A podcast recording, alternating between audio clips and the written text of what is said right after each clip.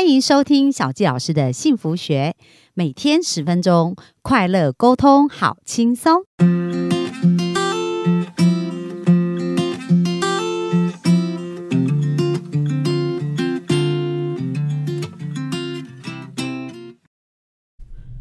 欢迎收听小纪老师的幸福学。那我们本周非常开心哦，请到我们的。呃，特别来宾啊，洪珍，然后因为他在财务方面，还有他过去的经验呢，都帮助很多人在呃解决财务上面的一个状况，所以本周就请他来聊一聊，到底我们怎么样可以成为财务的主人，而不是财务的奴隶哦。那今天呢，我们就要继续来聊聊，就是我们昨天有谈到记账，用记账来认识自己。那今天我们就要来看一看，到底我们要怎么提升自己，让我们自己可以掌掌控这个金钱呢？那我们用热情的掌声来欢迎洪珍。Hello，大家好，我是洪珍。好，那洪珍，我们今天要聊的是谈到有关于提升自己这个部分哦。那你觉得在财务上是要怎么去提升自己呢？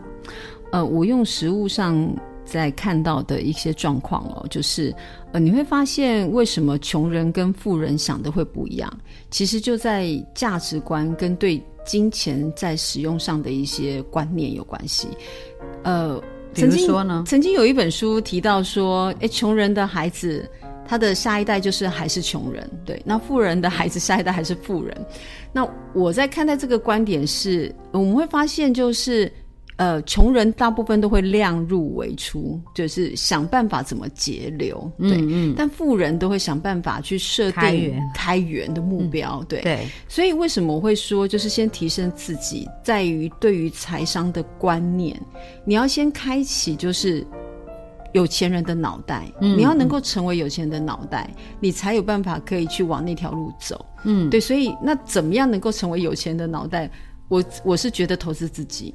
所以学习跟提升很重要，我觉得非常重要。就是你你要为你自己的这个能力的提升去投资，就是不要舍不得去上课，舍不得去花钱听讲座，嗯，甚至舍不得这个空下这个时间，呃，去看一本书，对，因为这些都有机会可以提升你的能力跟改变你的思维。那我们都知道，改变想法，那个结果就不同嘛，对。那其实我也是非常喜欢看书哦。那我觉得有两本书对我财商影响非常大，一个是《富爸爸穷爸爸》，我想大家应该是不陌生。然后另外一个就是《有钱人想的跟你不一样》。然后对这他他的研讨会我也去参加过，所以其实真的呃，就刚刚像洪珍讲的，有钱人真的想的跟我们不一样，真的对。所以呃，我很鼓励大家，就是对于自己不熟悉的这个呃投资的商品。就是去了解，那如果你不了解，就不要去碰它。嗯，这也很重要，对不对？没错，没错。而且还有一点，因为前几年有很多人的财务啊，就是说他们可能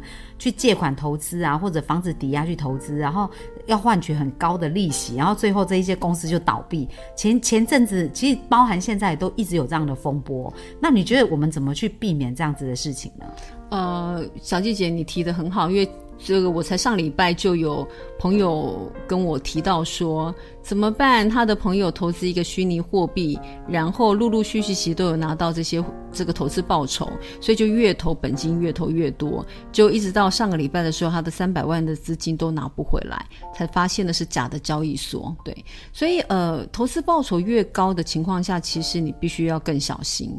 你可能要先去了解一下你现像目前的投资工具的这家公司，这家公司是不是合法经营？要去做一下调查，然后再来是这个投资商品是不是呃是一个真实存在的？因为现在有太多都是套利，或者是呃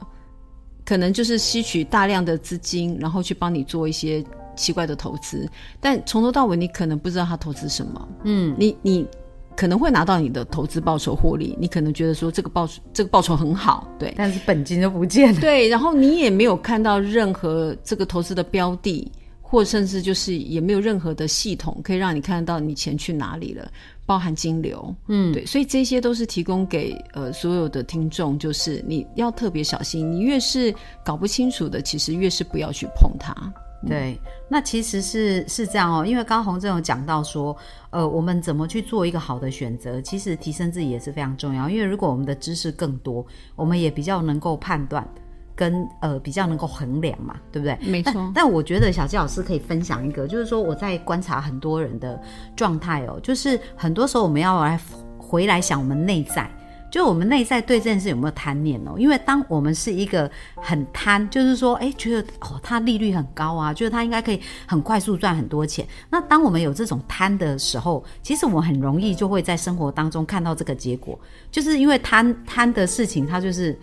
他就利用你的贪嘛，去去做这些事情。那所以，如果我们在投资，我们是一种稳健的态度，就是说，诶，它是一个合理的报酬率，然后慢慢的去，就是一步一步去积累它。那其实它不见得会慢呢、就是说，它有可能一年两年也可以积累出一个很好的、很好的一个报酬率哦。可是它，你你会知道它是，所以我们还是要回过头来看我们内在到底我们是以什么样心态开始，对不对？没错，我觉得小姐姐你刚刚分享的很好，就是一般你有那个贪念的时候，你想要获得高的投资报酬，可是往往它都是很高又很低，忽高忽低，所以你可能在短期的时候赚到了，可是大部分的人都不会说它亏损的部分。对，那其实持续稳定的获利比就是突然很高跟突然很低来得更稳健。真的真的，而且哈，就是呃，我觉得呃，像洪真有提到去提升自己嘛，那你觉得如果我们的听众啊想要开始学习提升自己，你会给他建议方向应该怎么开始做呢？呃，我觉得最简单的方式有几个，一个就是呃，先看书。嗯，你可因为像目前其实网络上有蛮多的资讯，只是说有些资讯呃可能会是不是那么正确的，所以你可以透过就是呃用看书。刚刚其实小姐姐你提供的这两本书，我觉得就蛮好的，先从这个基本的观念先开始建立起。再来第二个就是现在也蛮多讲座，嗯，对，那你可以去选择，就是你对于特别你有房地产有兴趣，还是您对股票有兴趣，或是你对现在目前的虚拟货币，甚至就是也有新兴的工具，像 P to P，你可以去这些讲座。去了解一下这些是一个什么样的投资方式，再来就是第三个，我觉得先来了解一下自己的个性，还是呼应我们上集所提到，你是不是一个勇于冒险的人？嗯，所以你可以接受那个投资报酬比较高，可相对风险也高的，对，还是说你是那种晚上你可能这个呃这个这个如果亏本你是睡不着的，那你就选择一个比较保本而且稳健的投资方式，这样子。嗯，哎、其实钱哦，对很多人的生命来讲都是一个很大的功课，对不对？对，但是那红珍，你有没有看过啊？就是有一些人透过提升自己，然后生命开始对于在财务上面有很不一样的转换的这样子的案例呢？呃，我觉得这样子的案例蛮多的诶，就是呃，我先分享一下，像我们的客户，他从理债，他原本其实是一个呃，因为以卡养卡而导致他的这个、呃、债务滚了，就是几百万，哇对，嗯那甚至就是有轻生的状况这样子，对。那后来就是因为他有两个小孩然后他看到就是因为孩子的状况，就是他觉得自己应该要能够站起来，刚好就是他也呃到了我们公司上班。其实我像目前说的这个状况，他原本是我们的客户，后来变成是我们的员工。那了解了，就是原来这个债务是可以去处理的，嗯对，所以呃开始去。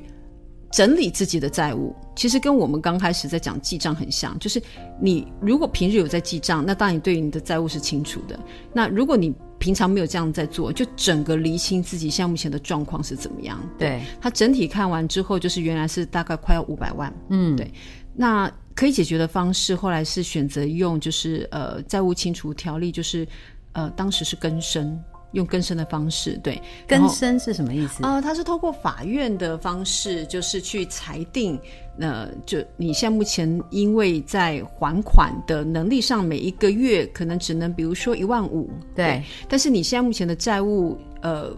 哦，总共五百多万。对，五百多万，对，所以更生它会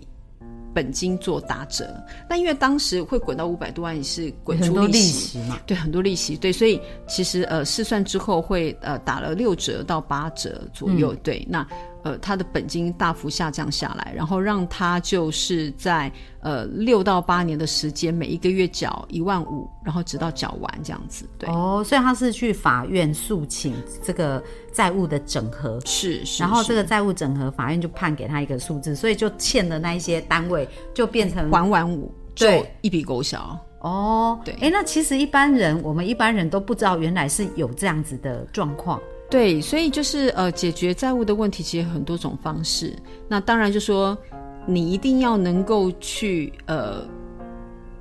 正式面对这件事情，然后找方法。那如果你自己本身有这样子的能力，可以去透过找书本也好，或是找专家也好，呃，去帮你解决这样的问题，那就可以去呃。因为我看到有太多的客户，他可能就是不去面对，甚至就找错方法，对，所以借高利贷或怎么又更惨？呃，对，就是自己自己找方法去解决，但是那个方法可能是错误的，对。那如果与其是这样，那你倒不如找专家来协助你，对。所以有一句话叫“知识的落差就财富的落差”哦，就是说很多时候真的是专家他们建议的方法，比如说刚刚洪真提到他那个客户的状态啊，因为他。用了一个正确的方法，所以他就可以在未来的几年就把自己的部分还清。可是如果他只是自己一直想，因为他的脑子里面没有这种想法嘛，所以他就还会在里面一直在那边滚啊，然后看不到出路。没错，是对，所以这个呃，我我我认为人脉其实也蛮重要，就是说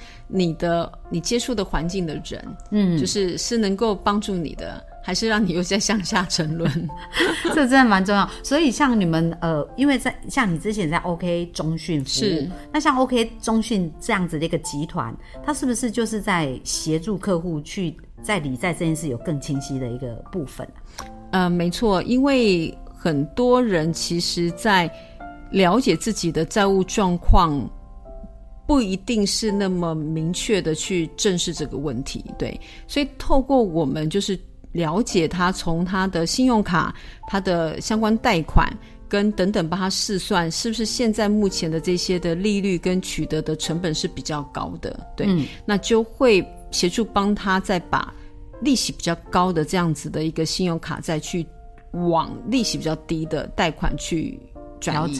对，那当然就会有效降低他每一个月的支出状况，嗯，对。对，而且因为你们是专家嘛，所以其实有很多相关的资源也会知道说，哎，他怎么去准备自己的相关资料，然后可以朝向更好的地方前进。是哦，所以我们也呃很很感谢我们的幸福听众哦，一直都在 follow 我们的节目。那如果说你们周围有朋友，他们真的是也在遇到这种。呃，债务这上面的挑战啊，或者需要去面对的话，那其实就非常推荐哦。就是像 OK 中讯也是一个已经创办超过二十几年的公司，然后也是还很诚信，所以呢，可以透过这样的一个咨询，更加的了解说，哎，这个部分会怎么做会更好。因为那我想问一下，那像银行，如果他们去问银行。或者是跟问你们到底有什么样的差别呢？哇，小姐姐这问题问的真好，就是这个也是我常常会被问到的问题哦。那当然就是说，如果你本身的能力，我所谓能力就是说可以跟银行打交道的能力，还包含你的工作薪资的条件。是 OK 的，那当然，我觉得就是你自己去跟银行去做办理就可以了，对，贷款啊，对，贷款等等，对，因为有很多人就是非常具备有这样的一个呃知识，但相对就说我们其实，在呃有很多的弱势，我所谓弱势是说，比如说他的工作收入是属于现金收入，或者是他的工作职业是属于银行比较不喜欢的行业别，哎，这个我就有点爆料嘞，对，因为呃银行还是会有一些地雷的工。工作那比如说呢？比如说保全哦，比如说可能是呃，你是在八大行业哦，对，或是你本身是工作是比较业务性质、直传销，收入高忽高忽低的，比较不稳定，不稳定的。对，那当然建材工作就更不用说。对，那地雷这么多。你怎么知道说到底哪一家银行是符合我的条件？就是我的条件是符合银行要的啦，应该是这样讲对。那呃，我们现目前所累积的专业就是有这个全省银行的一些数据，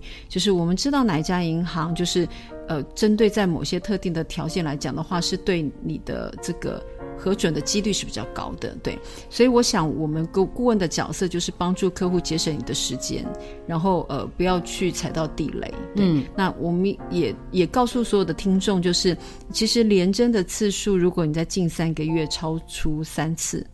那你可能就是没有办法在近期都没有办法申请贷款。哦，对银行也会列为那个 对，所以要把握自己的一个申请贷款的黄金时间，因为大部分的人要贷款都一定有他的一个目的跟需求跟时间。对，有时候超过这个时间，你可能就没有办法，你可能就会用更高的方式去取得资金。嗯，那我想就是有很多的一些地下金融，或甚至你跟家人借钱或等等都有可能。对，那我们也不乏都会接触到一些就是真的就是走了地下金融之后又。呃，我们又再协助他再转回到银行，对，因为那个成本太高，可能会压得他就是呃喘不过气来这样子，对，嗯。所以呃还是建议大家可以寻求专业的人来协助，嗯，嗯，好啊，所以大家真的要很重要，就是说，其实要多交有钱人的好朋友啦，这个很重要。因为他为什么会有钱，他的想法跟思维就很不一样啊。像像呃，比如说我们刚刚讲到投资这件事，我看呢有些人讲一个呃，就是《富爸爸穷爸爸》那本书，那个作者，因为我听蛮多他演讲，然后他讲到说，他们有钱人的圈子啊，投报率没有超过三十趴，其实他们都觉得那投报率很低。但是他为什么能做这个决定，是因为他们有很清楚跟透明的知识，比如说某一个地方就要开发，他们知道相对的法规什么什么全部，所以那地方一定会涨，所以而且那个一涨，它可能就是一百趴。或者是五十趴、七十趴，可是那是因为他们掌握了非常清楚的资讯，所以对他们来讲，三十以上他们才觉得那个是一个合理的报酬。是，那但是他们是因为有知识哦，对。那我们一般的人就是没有这种知识的的落，就有知识落差的时候，我们就没有这种资讯，对，没所以错，所以在做决定，你你听到呃，那地下就是说很多那种高报酬率，它真的就是把人的那个本性有没有？就说哎、你你很贪嘛，那我就用这种本性，没错，用人性的弱点，对，然后去呃吸金也好，或诈骗也好，或这个部分，所以我们提升能力就非常的重要。对，对，那你在提升能力的时候，你才有机会结交更好的人脉，这个很重要。因为你的脑袋思维没有改变，你其实你的频率是很难对频到好的。像我记得我上次采访过一个，他也是二十七岁就完全财务自由，他十七岁就开始学习。